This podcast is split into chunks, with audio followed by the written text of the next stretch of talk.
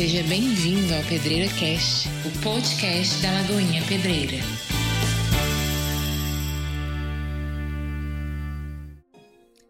Boa noite, irmãos. Graça e paz. Que Deus nos abençoe nessa noite, em nome de Jesus. Que privilégio, irmãos, estarmos mais uma vez reunidos como igreja, compartilhando da palavra do Senhor, aprendendo mais acerca das Escrituras, né? Daquilo que o Senhor tem para nós enquanto igreja. E você aí na sua casa, esteja acompanhando, pegue a sua Bíblia, chame a sua família. Você que já é membro da Lagoinha Pedreira, que tem nos acompanhado todas as quartas-feiras, né? É, sabe que nós estamos estudando as cartas de Pedro. E você que está chegando agora no canal, né? Vai aprender um pouco mais do Evangelho por meio dessa carta tão preciosa que é a carta de 2 Pedro. Irmãos, antes da gente começar, vamos orar, curve a sua cabeça aí na sua casa. Pai, em nome de Jesus, nós te agradecemos, porque o Senhor nos reuniu como um corpo. Embora nesse tempo, Senhor, nós estejamos separados, nós estejamos isolados uns dos outros, Pai, nós não estamos separados em espírito, porque somos unidos pelo Senhor. Pai, nós te agradecemos, porque o Senhor tem nos sustentado até aqui. Apesar de todas as dificuldades, ó Pai, que temos enfrentado, apesar de todas as dificuldades, Senhor, que tem surgido nos últimos dias, o Senhor tem sido fiel e tem cuidado da sua igreja. Pai, que nessa noite o Senhor fale conosco por intermédio da tua palavra. Que o Espírito Santo de Deus, por meio da palavra do Senhor, possa transformar a nossa vida, possa transformar o nosso coração, possa nos edificar e nos fazer cada vez mais parecidos com Cristo. Que nessa noite, Pai, todo engano do nosso coração seja quebrado, todo sofisma da nossa mente seja destruído e que nós possamos crescer no conhecimento do Senhor, em nome do Senhor Jesus. Amém. Irmãos, é, como eu disse, nós estamos estudando a carta de Pedro, segunda Pedro, né? Já vimos a primeira carta. E essa carta ela é conhecida como a carta Testamento de Pedro. E por que isso? Porque Pedro escreveu essa carta já nos últimos dias de sua vida, quando ele já estava aguardando a sua sentença, que viria pelas mãos de César, do governador César. E nós vimos na primeira carta de Pedro que ele escreveu aos irmãos que estavam sofrendo perseguições por causa do evangelho, estavam sendo perseguidos pelos não cristãos e eles tinham que ter a sua fé fortalecida, a sua fé avivada. Então, na sua primeira carta, o objetivo de Pedro era esse: avivar a fé dos irmãos, fazer com que esses irmãos fossem encorajados na sua caminhada cristã, a fim de que permanecessem firmes na fé e nas promessas do Senhor. Já na segunda carta, Pedro agora, ele traz um alerta para a igreja. Acredita-se que Pedro estava escrevendo para aqueles mesmos irmãos. Se na primeira carta ele tinha a intenção de encorajar os irmãos, agora Pedro queria alertá-los acerca dos perigos dos falsos profetas, dos falsos mestres, desculpe, que estavam inseridos na igreja e que estavam causando confusão, que estavam causando divisão por causa do falso ensino que estavam disseminando no meio do povo. Pedro então, ele escreve essa carta e ele quer lembrar os irmãos acerca das verdades que eles já aprenderam e alertar os irmãos que permanecessem firmes nessa verdade, a fim de não serem conduzidos ao erro. E Pedro é muito diligente nisso. Né? Ele se empenha muito para que os irmãos é, sejam lembrados, para que os irmãos não se esqueçam daquilo que aprenderam, da verdade bíblica, da verdade saudável, da verdade que edifica, aquilo que ele mesmo ensinou e que ele ouviu do próprio Cristo. E assim, Pedro começa a carta trazendo alguns ensinamentos, algumas direções para os irmãos. Nós vamos fazer aqui um breve apanhado né, do capítulo 1, para que os irmãos que estiveram acompanhando conosco possam se lembrar e os irmãos que estão chegando agora possam se situar mesmo. Então no versículo, no capítulo 1, Pedro ele está lembrando os irmãos da necessidade de se empenhar na vida cristã. Os irmãos eles eram eleitos, eles foram chamados por Deus, então havia agora a necessidade deles empenharem na caminhada cristã, na vida cristã, na conduta cristã. E por que isso? Porque Deus já havia provido para eles tudo o que eles precisavam para viver uma vida íntegra, uma vida reta, uma vida santa. Então, se nós somos eleitos de Deus, se nós somos chamados por Deus, Deus já proveu para nós todos os recursos que nós precisamos para desenvolver a nossa caminhada cristã. E quanto a isso, irmãos, nós vamos ficando cada vez mais indesculpáveis. Porque agora eu não posso dizer, ah, eu não consigo desenvolver a minha caminhada por causa do meu patrão, por causa do meu marido, por causa das pessoas da minha família, por causa das circunstâncias ao meu redor. Deus já proveu para nós tudo o que precisamos para que a nossa caminhada cristã seja desenvolvida e desenvolvida com excelência. E uma vez que Deus já proveu para nós o que precisamos, nós então, agora, precisamos devolver a Deus, porque Ele pode requerer de nós tudo aquilo que Ele nos deu. Se Ele nos deu tudo, Ele pode também nos requerer tudo. Então, toda a nossa vida precisa ser rendida a Ele. No segundo momento, Pedro é, afirma que Deus ele já nos deu as suas promessas e que nós deveríamos viver por meio dessas promessas para quê? Para que nós não sejamos levados levados pelo engano, para que a gente não seja levado a viver pela cobiça deste mundo. Se os nossos olhos estão firmados nas promessas do Senhor, se aquilo que rege a nossa vida é a esperança da salvação, é a herança eterna com Cristo, irmãos, nós não vamos perder tempo com as distrações desse mundo. Nós não vamos perder tempo correndo atrás de coisas, de situações, de pessoas, porque nós sabemos que tudo aqui nessa terra é passageiro. Nós colocaremos os nossos olhos naquilo que é eterno nós colocaríamos os nossos olhos nas promessas de Deus. Lá no capítulo 1, do versículo 5 a 7, Pedro então, ele começa a listar uma série de virtudes. E essas virtudes deveriam ser desenvolvidas na vida daquele que é eleito, na vida daquele que é chamado. E essas virtudes deveriam ser desenvolvidas para quê?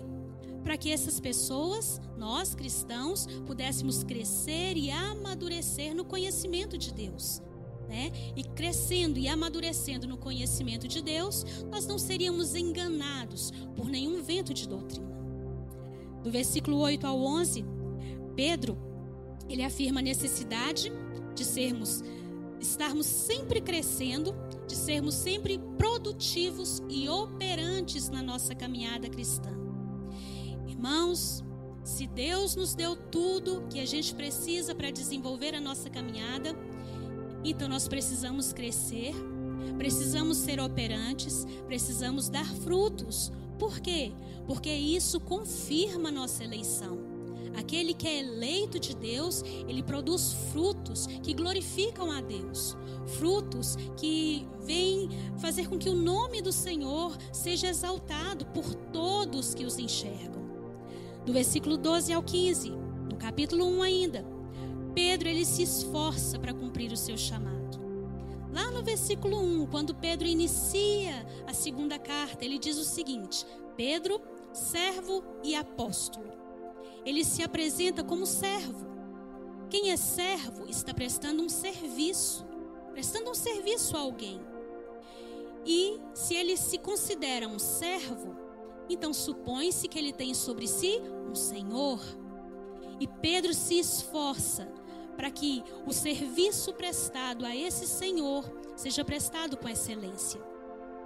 Ele se esforça em cumprir o seu chamado de servo e cumprir o seu chamado também de apóstolo apóstolo porque ele recebeu a autoridade divina, porque ele foi testemunha ocular da vida, morte e ressurreição de Cristo. Ele participou do ministério de Cristo.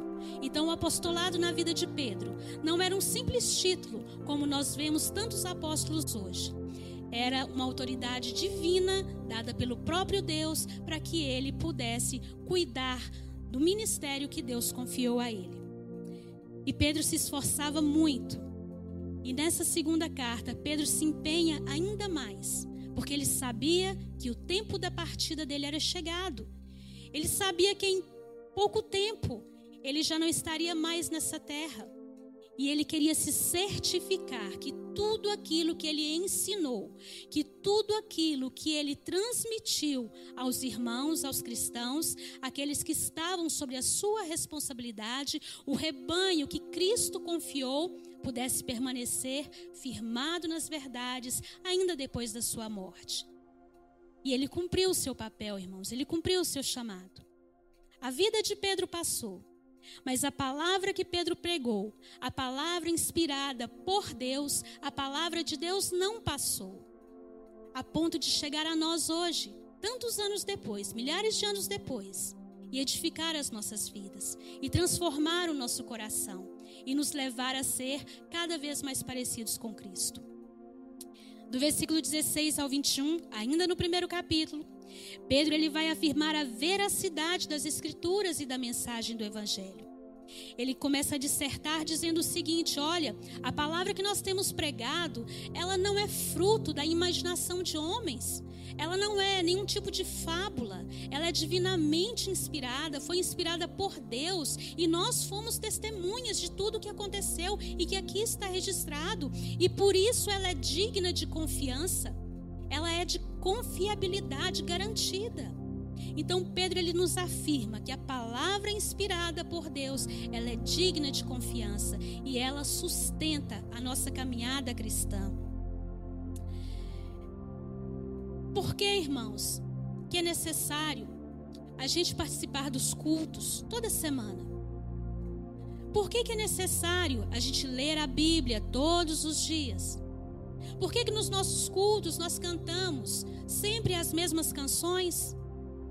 Porque nós precisamos ser lembrados todo o tempo das verdades que nós insistimos em esquecer. Nós precisamos trazer à memória em todo o tempo as verdades que vão sustentar a nossa vida, as promessas de Deus. Irmãos, nós temos a facilidade de esquecer daquilo que é importante e lembrar e ocupar a nossa mente com aquilo que não nos edifica, que não tem valor na nossa vida. Nós precisamos estar sempre trazendo à memória aquilo que nos dá esperança. E o que nos dá esperança são as promessas de Deus, as promessas que Deus trouxe para nós e que estão contidas nas, nas Escrituras. E como é que nós temos acesso a isso?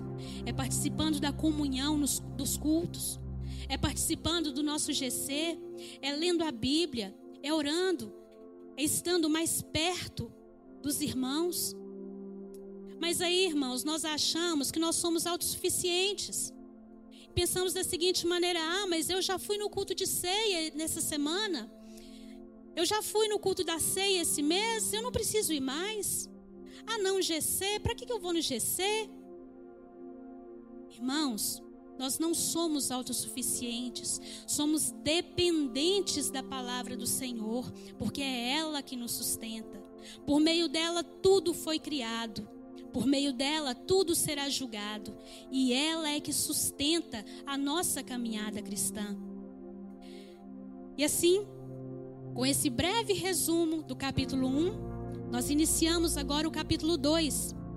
E vamos ler o texto, que diz assim: Assim como no meio do povo surgiram falsos profetas, assim também haverá entre vós falsos mestres, os quais introduzirão dissimuladamente heresias destruidoras, até o ponto de renegarem o soberano Senhor que os resgatou, trazendo sobre si mesmos repentina destruição. Nós vamos ler do, do versículo 1 ao versículo 3. E muitos seguirão as suas práticas libertinas, e por causa deles será infamado o caminho da verdade. Também, movidos por avareza, farão comércio de vós, com, com, com palavras fictícias.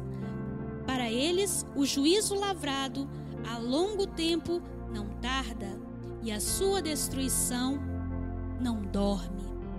Pedro se esforçou tanto para que os irmãos tivessem a palavra gravada em seus corações, justamente por esse motivo aqui. Porque os falsos mestres haviam se inserido no meio do povo de Deus e eles estavam agora disseminando falsas doutrinas, falsos ensinamentos, levando o povo para o caminho do erro, levando o povo a se desviar das verdades que eles haviam aprendido. No versículo 1, assim como no meio do povo surgiram falsos profetas, assim também haverá entre vós falsos mestres. Pedro ele transita aqui entre o passado e o futuro. Ele diz que surgiram falsos profetas e haverá falsos mestres. Por que que Pedro faz isso? Para nos mostrar que em toda a história, em todo o tempo, existiram e ainda existirão homens que vão distorcer a palavra de Deus, que vão corromper a palavra de Deus a fim de levar a igreja, a fim de levar o povo de Deus ao caminho do erro. E ele cita aqui duas classes de pessoas falsos profetas e falsos mestres. Nós encontramos os falsos profetas, né, a figura dos falsos profetas, no Antigo Testamento. E para entender quem eram falso, os falsos profetas, nós precisamos então entender quem eram os verdadeiros profetas. O verdadeiro profeta era aquele chamado por Deus, inspirado por Deus que falava em nome de Deus, levando uma mensagem de Deus, a fim de guiar o povo de Deus no caminho da verdade. Já o falso profeta, ele se dizia ser homem de Deus, se dizia falar em nome de Deus, porém ele trazia uma palavra enganosa que era fruto da malícia do seu próprio coração, a fim de que de conduzir o povo de Deus ao erro, como ele mesmo andava no erro. E em todo o Antigo Testamento, a gente vê como Deus rejeita os falsos profetas. Se a gente pegar, por exemplo, o capítulo 23 de Jeremias, Deus ali ele traz palavras duríssimas através do profeta Jeremias contra os falsos profetas homens que corrompiam a palavra de Deus, homens que se diziam homens de Deus, mas que na verdade eram pessoas usadas por Satanás para levar o povo ao caminho do erro, a se distanciar do Deus vivo. E Pedro também fala dos falsos mestres. E quem eram os falsos mestres? Eram esses homens que haviam se inserido na igreja, então Vamos ficar atentos a isso. Eles não estavam fora da igreja. Não eram pessoas que desconheciam o evangelho. Eram pessoas que haviam se inserido na igreja, conheciam os ensinamentos do evangelho, mas distorciam as palavras, distorciam os ensinamentos a fim de satisfazerem seus próprios interesses. O que, que essas duas classes de pessoas têm em comum? Falsos mestres e falsos profetas? Justamente a falsidade, justamente o engano, o erro. Então, existiram falsos profetas no passado. Existiam falsos mestres no tempo de Pedro e ainda hoje. E haverá também um falso Cristo que será apresentado, a fim de que todos aqueles que caíram no caminho do erro venham adorá-lo venham recebê-lo como o Cristo em suas vidas. Por isso, Pedro se empenha tanto para que os irmãos, para que os cristãos, eles sejam firmados nas verdades que são inspiradas pela palavra de Deus, que são inspiradas pelo próprio Deus. E Pedro continua dizendo o seguinte: que esses falsos mestres introduzirão dissimuladamente heresias destruidoras. E aqui nós vamos por partes. Introduzirão dissimuladamente. Irmãos, se a gente, por exemplo, vou dar um exemplo para tentar deixar isso mais claro. Alguém por acaso vai falsificar uma nota de 30 reais? Óbvio que não. Porque não existe uma nota de 30 reais.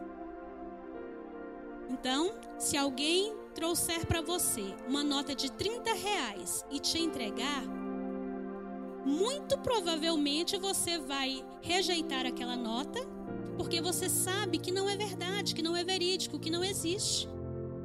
Agora, se alguém falsificar uma nota de 20 reais ou 50 reais, te entregar essa nota, talvez, se você não tiver o conhecimento dos detalhes que tornam aquela nota falsa, você vai guardar aquela nota, vai ficar muito agradecido e vai fazer uso dela.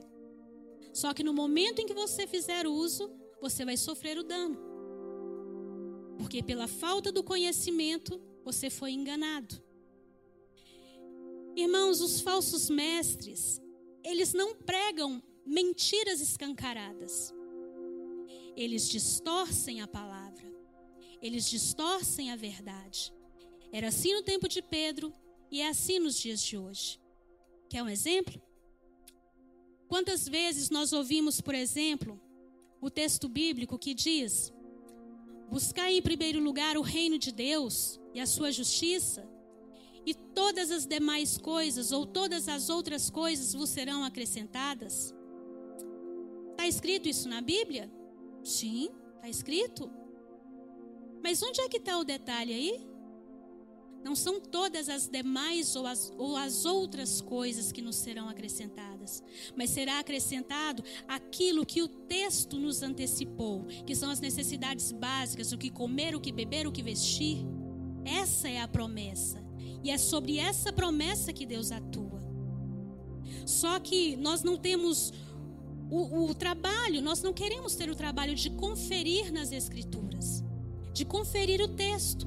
Então ouvimos parte do texto que é pregado de acordo com o interesse de quem prega, tomamos aquilo como verdade e a partir desse texto nós queremos fazer com que Deus seja quase que um gênio da lâmpada que a cada esfregadela nossa na lâmpada, ele venha nos satisfazer um desejo, afinal de contas, entre aspas, todas as coisas nos serão acrescentadas. E não é essa a verdade, irmãos. Quer um outro exemplo?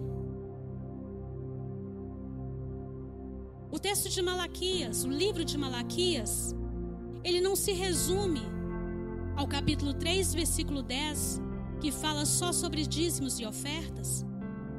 Sim, dízimos e ofertas está ali, está escrito, faz parte do livro de Malaquias, mas não se trata só disso. O livro como um todo, ele nos traz uma mensagem, ele nos traz um ensinamento precioso. Ele nos ensina a respeito do culto que agrada a Deus. Deus tem uma forma que ele estabeleceu para ser adorado. E ele rejeita todo o culto que não se adequa a isso que ele estabeleceu. Mas aí, nós usamos muitas vezes o texto apenas do capítulo 3, versículo 10. Para quê? Para suprir a necessidade, entre aspas, da igreja em receber dízimos e ofertas. Ou esses falsos mestres usam esse texto para fazer com que os membros de sua igreja, o rebanho que está debaixo das suas mãos, venham ofertar cada vez mais, venham oferecer cada vez mais. Por quê? Porque se eu ofertar, se eu dizimar, né, tem ali a promessa de que é, o, o devorador será repreendido, o gafanhoto, cortador, migrador, destruidor será repreendido quando na verdade isso é apenas uma pequena porção do texto. O texto é tirado do contexto e viram um pretexto que satisfaz a ganância do coração dos falsos mestres. Então, eles introduzem heresias dissimuladamente no meio do povo de Deus. Eles não pregam mentiras escancaradas. Eles usam a palavra, distorcem a palavra e, por meio dessa distorção, eles conseguem atingir os seus objetivos. Quer satisfazer o seu próprio ventre, quer satisfazer o seu ego, o seu desejo, a sua cobiça. E sabe onde é que isso surgiu? Se a gente voltar à Bíblia, lá no Éden, a gente vai ver a serpente tendo um diálogo com Eva. E nessa conversa, a serpente pergunta para Eva: Mas Eva, foi isso mesmo que Deus te falou? Que você não pode, né, comer das, da árvore do jardim? E Eva responde para a serpente: Bom, nós podemos comer de todas as árvores que tem no jardim, menos a que está ali no meio do jardim, porque se a gente comer dela, e, apenas, e até mesmo se a gente tocá-la, a gente vai morrer. E aí a serpente vem para Eva e fala o seguinte: Não, não é bem assim, Eva. Não é dessa forma. É certo que você não vai morrer. É certo que você não vai morrer, muito pelo contrário. Deus sabe que se você comer dessa árvore, do fruto dessa árvore, você vai ter o conhecimento do bem e do mal, e agora você vai ser semelhante a Ele. Ou seja, a palavra foi colocada em dúvida, a palavra foi distorcida e a palavra ativou a cobiça. Essa é uma heresia. E a heresia, o engano, nasce ali. E essa mesma heresia, esse mesmo engano que nasceu lá no Éden, é a essência da pregação dos falsos mestres. Continuando, introduzirão dissimuladamente heresias destruidoras.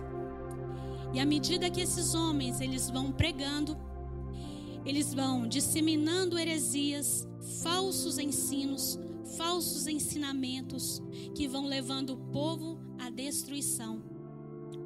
Nós vemos isso nos dias de hoje? Isso tem acontecido? Hoje nós, infelizmente, podemos dizer que a profecia de Oséias, né, tem se cumprido nos nossos, nos nossos dias. O meu povo sofre porque falta o conhecimento. O meu povo está sendo destruído porque lhe falta o conhecimento. Somos levados por aquilo que ouvimos, somos guiados por aquilo que ouvimos, porque na verdade estamos descontentes com a nossa vida cristã. Estamos descontentes porque, afinal de contas, Deus ele não está satisfazendo os meus desejos. Porque afinal de contas, Deus ele não está fazendo aquilo que ele prometeu em sua palavra. Então eu vou procurar uma forma mais fácil de satisfazer o meu desejo, de satisfazer o meu coração. Vou negociar os meus princípios. E vou me deixar levar pelo engano, pelo erro. Até o ponto de renegarem o soberano Senhor que os resgatou. Os falsos mestres, eles chegam ao ponto de negarem o Senhor. Por quê? Porque tanto a sua doutrina, aquilo que eles ensinam, os seus ensinamentos, como a sua prática de vida, negam a Jesus Cristo. Eles não rendem a vida deles ao Senhor. Eles até entendem todo o sacrifício de Cristo, eles até entendem tudo que a cruz conquistou para nós. No entanto, eles não querem ceder as suas vidas às exigências da cruz, às exigências da graça. Afinal, não, fomos alcançados pela graça. Então, agora, nós podemos viver de qualquer maneira, porque afinal de contas somos salvos. Não precisamos mais nos esforçar. E não é isso que as Escrituras nos ensinam. Então, eles confessam a Deus com sua boca, se dizem homens de Deus, se apresentam como homens de Deus, mas com a sua vida, com a sua conduta, com o seu testemunho, eles negam o senhorio de Cristo, eles rejeitam a Cristo.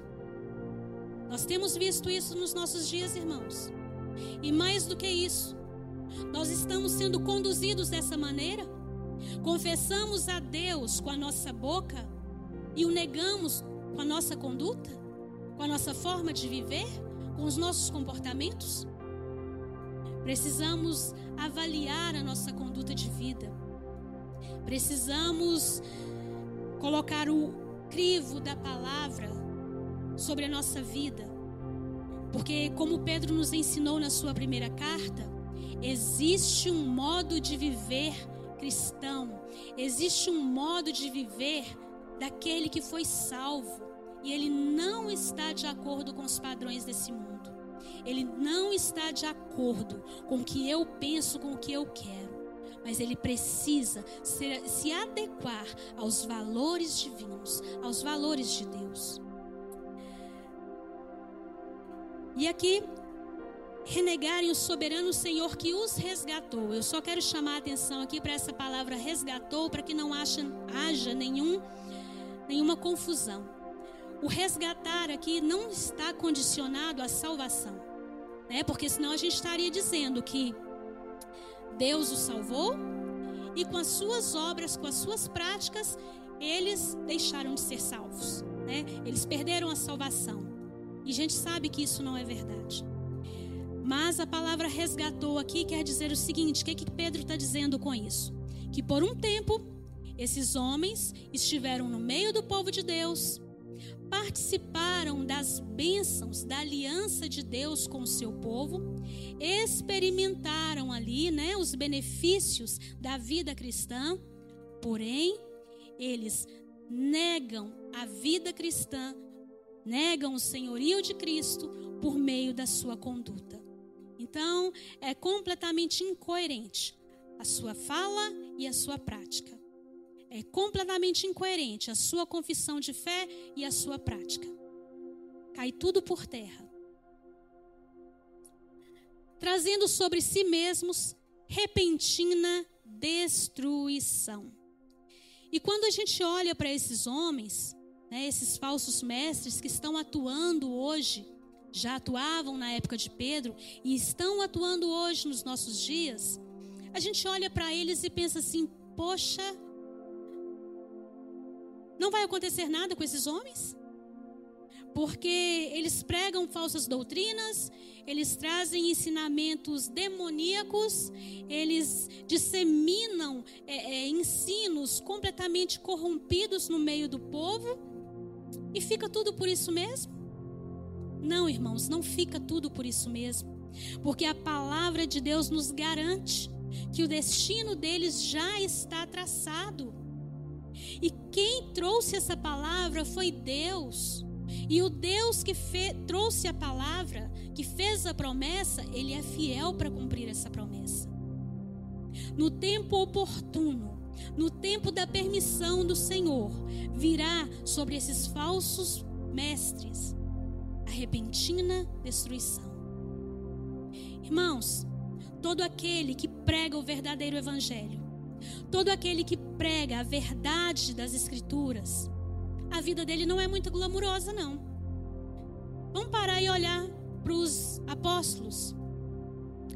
Eles foram açoitados, chicoteados, apedrejados, presos, viveram uma vida com muito pouco, passaram fome, frio, não tinham talvez amigos, eram perseguidos, humilhados, e no final da vida morreram martirizados. E por quê? Porque pregavam a verdade, porque pregavam o evangelho genuíno, porque não negociavam a palavra de Deus, porque não tinham medo de apontar o pecado, porque não pregavam um Deus falso, um Deus segundo o cliente, um Deus que agrada a vontade daqueles que querem satisfazer os seus próprios interesses. Agora, se a gente olhar para os falsos mestres, parece que tudo vai bem. Parece que tudo vai de vento em popa, que a vida deles é sombra e água fresca. Mas, irmãos, existe um juízo selado. Sabe o que, que nos faz aqui em Lagoinha Pedreira, todas as quartas-feiras, todos os domingos, abrir a palavra de Deus e nos esmerar para pregar as Escrituras? É a consciência da promessa de Deus. É a consciência de que um dia Jesus voltará. E ele voltará trazendo sobre, sobre com ele juízo. Ele não vai voltar como um, um príncipe num cavalo branco de conto de fadas. Mas ele vai voltar como um justo juiz, com cetro de justiça, para julgar as obras, para julgar vivos e mortos. E precisa haver temor no nosso coração. Por isso nós temos nos esmerado tanto no ensino da palavra. Por isso nós temos nos esmerado tanto em trazer a verdade das Escrituras para edificar a sua vida. Porque um dia nós haveremos de dar contas ao Senhor. E isso traz sobre nós uma responsabilidade enorme. Mas também traz sobre você que nos ouve. Sabe por quê? Porque você já não está mais enganado. Porque os seus olhos são descortinados. Porque Deus te revela a vontade dEle. Traz sobre você também uma responsabilidade enorme de corresponder à vida cristã, como Deus espera que você faça, porque Ele já proveu tudo o que você precisa para desenvolver a sua caminhada cristã. Como eu já disse, nos tornamos cada vez mais indesculpáveis diante de Deus. Versículo 2: E muitos seguirão as suas práticas libertinas. Ou seja, já nos foi anunciado aqui que muitos seguirão esses falsos ensinamentos, as suas práticas libertinas, né? O evangelho do nada a ver, o evangelho do tudo pode, o evangelho que maquia o pecado. Os falsos mestres, eles próprios vivem uma vida libertina. Se eles vivem uma vida libertina, como é que eles podem ensinar alguém a repudiar o pecado? É incoerente. Eles vão ensinar aquilo que eles creem. E muitos seguirão essas práticas, muitos seguirão esses ensinamentos, porque na verdade desconhecem as verdades das Escrituras. E desconhecem, não por falta de oportunidade de conhecer, mas porque tem preguiça de conhecer o Deus das Escrituras. Ultimamente, irmãos, nós vemos a igreja, as denominações de um modo geral, fabricando um Deus conforme a vontade do cliente Eu creio que Deus é o Deus de amor. Então ele ele não vai, né? Ser tão rigoroso assim com o pecado que eu cometi. Sim, Deus é um Deus de amor. Mas Deus também é um Deus que é justo. É um Deus que pune sim o pecado, porque ele é santo. É um Deus que não deixa o pecado ficar sem consequência, sem punição. E isso acontece justamente porque Ele é amor. Mas parece que o Deus que se ira, o Deus que faz justiça, ele está meio que obsoleto. É o Deus lá do Antigo Testamento. O Deus de hoje é o Deus do, da paz e do amor. É o Deus que, ah, tá tudo bem. Você pecou, mas tá tudo bem. Continua. Irmãos, o mesmo Deus do Antigo Testamento é o Deus do Novo Testamento. E ele se apresenta ao longo das Escrituras por meio dos seus atributos. Ele não se prende a um atributo para se definir, se autodefinir. Ele é o Deus que é amor, mas ele também é o Deus que é justiça. Ele é o Deus que se ira. Ele é o Deus que pune o pecado. Não podemos fabricar um Deus de acordo com os nossos interesses, porque isso é idolatria. E Deus, ele não divide a glória dele com ninguém. E muitas vezes, pensando que nós estamos adorando a Deus, nós estamos adorando um ídolo que nós construímos para satisfazer o nosso próprio interesse. Somos enganados pelos falsos mestres, mas nos deixamos enganar porque negligenciamos as Escrituras, porque negligenciamos o conhecimento de Deus.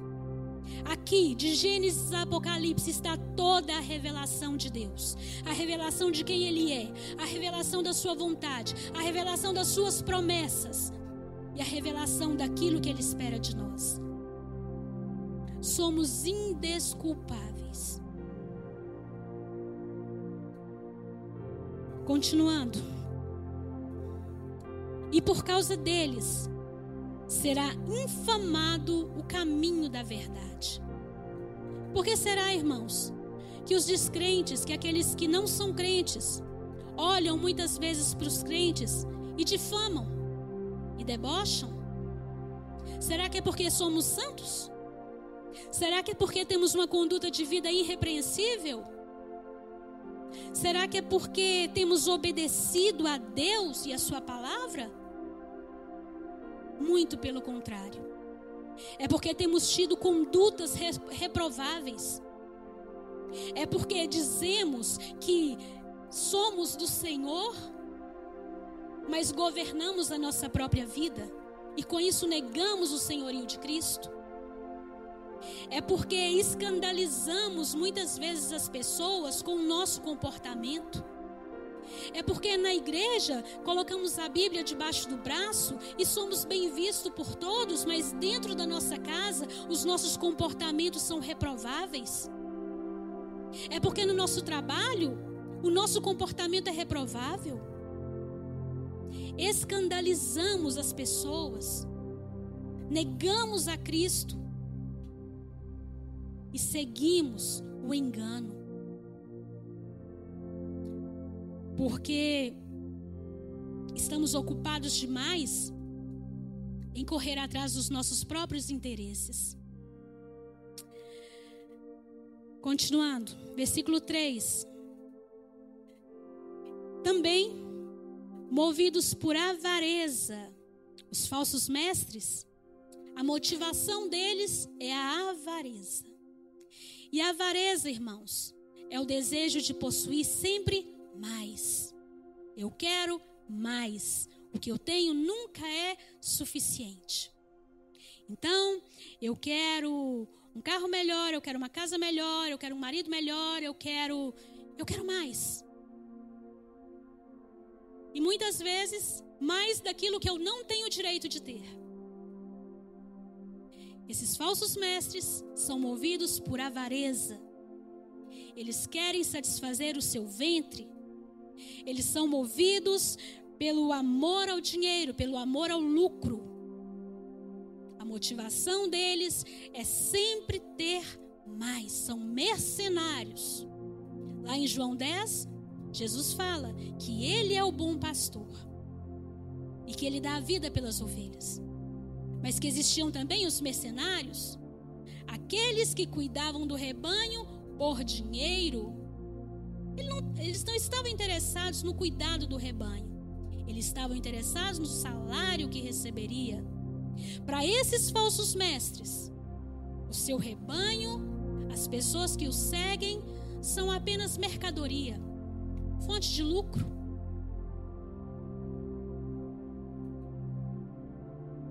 E sabe por quê, irmãos? Que muitas vezes nós nos colocamos debaixo das mãos de homens como esses, porque, como eu já disse, estamos descontentes com a nossa vida cristã. Cristo é suficiente. Cristo é tudo que nós precisamos. Cristo é a resposta para todas as carências da nossa vida. Cristo é a resposta para todas as necessidades que nós temos. Cristo é a resposta. Ele precisa ser suficiente, ele precisa nos bastar. Se nós não tivermos mais nada, se a gente não conquistar mais nada nessa vida, saber que Cristo morreu por nós, que Cristo nos resgatou, que Cristo nos fez parte da família de Deus e que nós temos um lar eterno junto a Ele. Isso precisa ser suficiente, irmãos. Mas aí nós olhamos, sabe, para a nossa vida e pensamos: ah, será? Né? Quando eu morrer ainda? Tá longe? Será que isso vai acontecer mesmo? E aí a gente se distrai, se deixa levar, correndo atrás do vento, correndo atrás de coisas que não nos satisfazem, correndo atrás de coisas que não preenchem o nosso coração. Irmãos, os falsos mestres, eles existiram nos tempos de Pedro. Quando Pedro escreveu essa carta, eles já estavam lá. Eles continuarão a existir até que o Senhor volte, ou até que Deus permita. Mas não se engane, irmãos. Deus não perdeu o controle. Deus é soberano. Deus é soberano sobre todas as coisas. Tudo que existe quer no céu, quer na terra, existe para a glória de Deus. E até a atuação dos falsos mestres é para a glória de Deus. Sabe por quê? Porque se existe um falso, se existe o que é falso, isso testifica de que há o verdadeiro. Se existe o falso evangelho, é porque isso testifica que existe um evangelho verdadeiro. Se existe um falso mestre, isso testifica que existem mestres verdadeiros que têm amado a palavra do Senhor e que têm se esmerado em ouvir a Deus e a transmitir as verdades da palavra de Deus ao povo de Deus. Irmãos, Deus continua no controle. Ele voltará essa é a promessa rejeitada pelos falsos mestres. Ele voltará. Porque se Jesus não voltar, então não há juízo. Se não há juízo, bom, então eu posso viver a minha vida como meu bem entender. Não haverá juízo. A grande tragédia, irmãos, da igreja brasileira hoje, sabe qual é? Ter se distanciado da palavra de Deus ter se distanciado das Escrituras. Porque isso aqui, as Escrituras, é a nossa conduta de fé, é a nossa conduta de vida, é a nossa conduta prática. Aqui que estão as verdades que vão nos conduzir em fé e na prática da nossa caminhada. Mas as igrejas se distanciaram da palavra de Deus, do conhecimento de Deus do conhecimento da vontade de Deus. E isso abriu margem para que todo falso ensino, para que toda falsa doutrina entrasse no meio do povo de Deus, no meio da igreja e contaminasse os nossos corações. E na verdade, só está instigando o falso ensino, as falsas doutrinas, só estão instigando que já existe em nós. Os falsos mestres, eles não estão colocando nada novo em você ou em mim. Eles apenas estão instigando a cobiça, o desejo do nosso coração. Então, quem é mais culpado? Os falsos mestres? Ou quem segue suas falsas doutrinas? Os dois. Os falsos mestres, porque já estão entregues aos seus desejos e vivem de acordo com eles. Mas aqueles que seguem também são culpados, porque têm a palavra da verdade acessível em suas mãos e insistem em governar a sua própria vida e satisfazer os seus interesses correndo atrás de fábulas. Quando a igreja do Senhor se distancia da sua palavra, ela passa a ser guiada pelo desejo do coração e de coração de homens que são corrompidos. Irmãos, nós precisamos conhecer a Deus. Nós precisamos mergulhar nas Escrituras. Nós precisamos investir tempo no conhecimento da vontade de Deus. Porque é isso que sustenta a nossa fé e a nossa caminhada cristã. Jesus voltará. Ele levará a sua noiva. Ele levará a sua igreja. Mas até que isso aconteça e nós não sabemos quando, Pode ser hoje, mas pode ser daqui a muito tempo ainda. Mas até que isso aconteça, nós estamos nessa terra.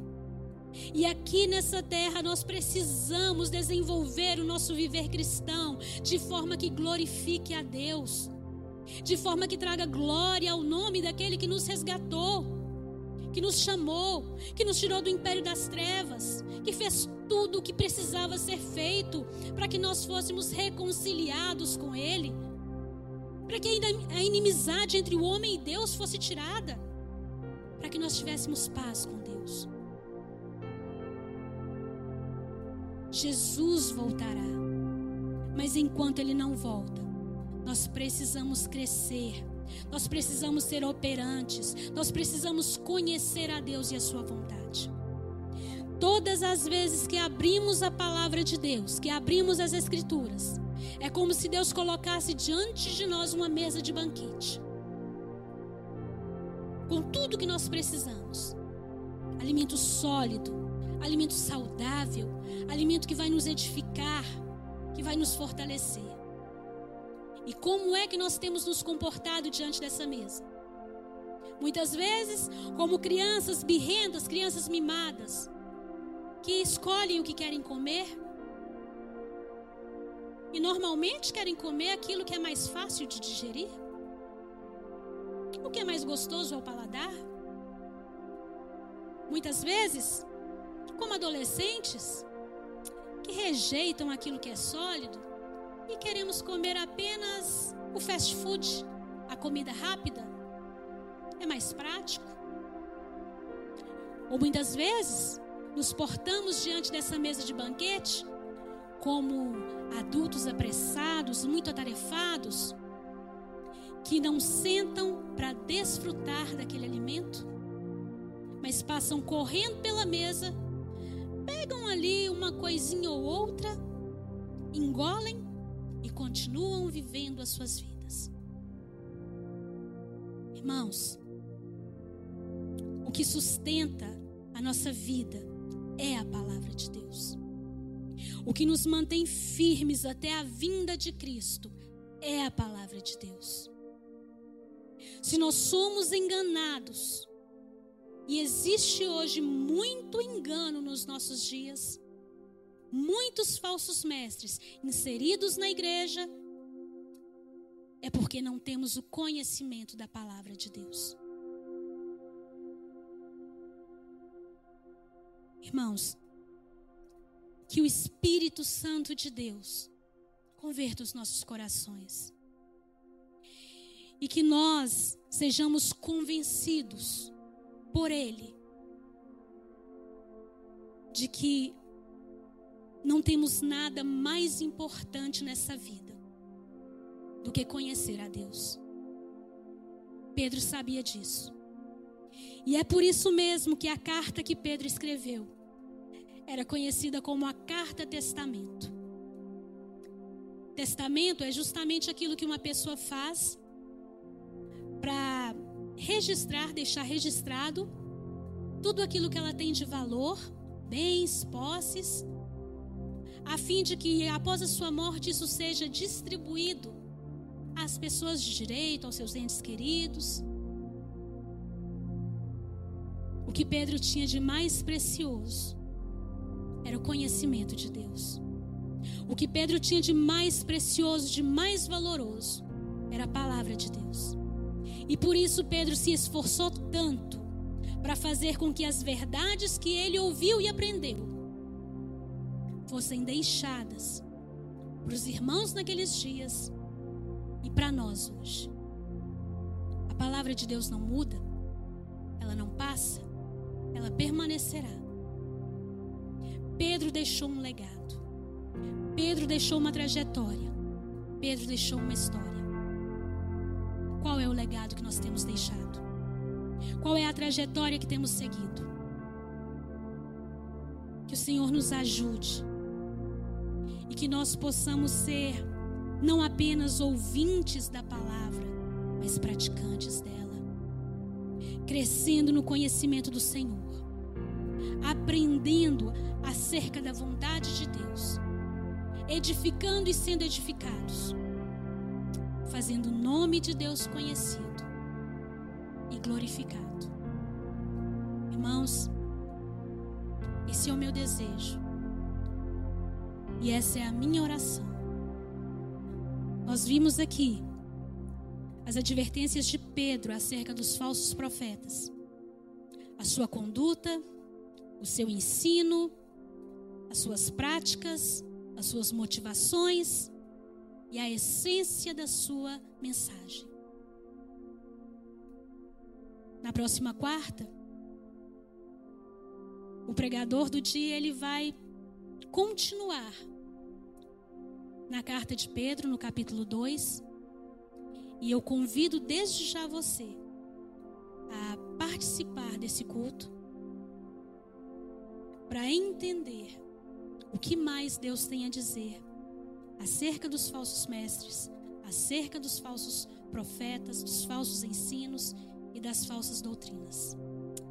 Pai, em nome do Senhor Jesus Cristo, eu oro nessa noite, Pai. Senhor, a tua palavra, ela é uma espada de dois gumes. Ela corta, Senhor. Ela separa, ela divide juntas e medula. Deus, que nessa noite, por meio do teu Espírito Santo, o Senhor vivifique a palavra ministrada no coração e na mente de cada pessoa que ouve essa mensagem. Quer seja hoje, quer seja, Senhor, enquanto essa mensagem estiver postada. Deus, e que o Senhor cumpra o propósito pelo qual ela foi escrita. Pai, em nome de Jesus, como igreja do Senhor, nós te pedimos perdão. Pedimos que o Senhor nos perdoe e tenha misericórdia de nós. Porque, Senhor, negligenciamos a tua palavra, negligenciamos o conhecimento do Senhor e da sua vontade. E por esse motivo somos enganados, por esse motivo somos levados por falsos ensinos, por heresias que nos levam à destruição. Pai, tem misericórdia de nós. Nos ajuda, Senhor. Nos ajude a permanecer firmes. Pai, somos dependentes do Senhor e necessitamos do teu socorro. Abre os nossos olhos, abre os nossos ouvidos, para que possamos ouvir o que o Espírito de Deus fala à igreja, em nome de Jesus. Que o Senhor te abençoe, tenha uma boa noite, em nome de Jesus. Lagoinha Pedreira, da favela para o mundo. Bye.